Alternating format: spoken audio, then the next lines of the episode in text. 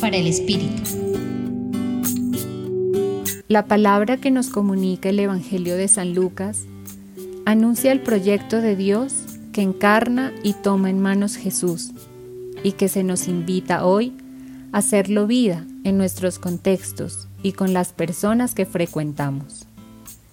Si nos identificamos con Jesús y estamos dispuestos a coger su modo de proceder, este anuncio nos trae esperanza, pues nos reafirma nuestro compromiso con los que hoy sufren de tantas maneras. Nos impulsa a vivir la libertad responsablemente, ayudar a otros a asumirla para liberarse de tantas restricciones que se imponen social o personalmente.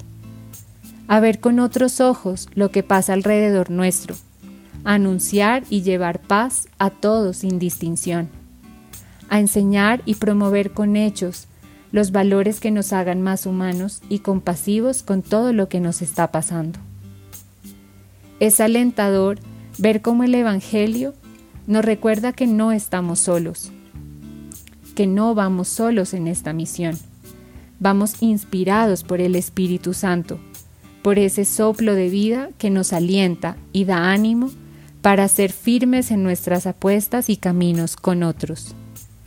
A modo de cierre, los invito hoy a preguntarse qué tan dispuestos están para recibir este mensaje y qué acogida quieren darle en sus acciones cotidianas. Compartió con ustedes Marcela Caicedo Vela desde el Centro Pastoral San Francisco Javier de la Pontificia Universidad Javeriana.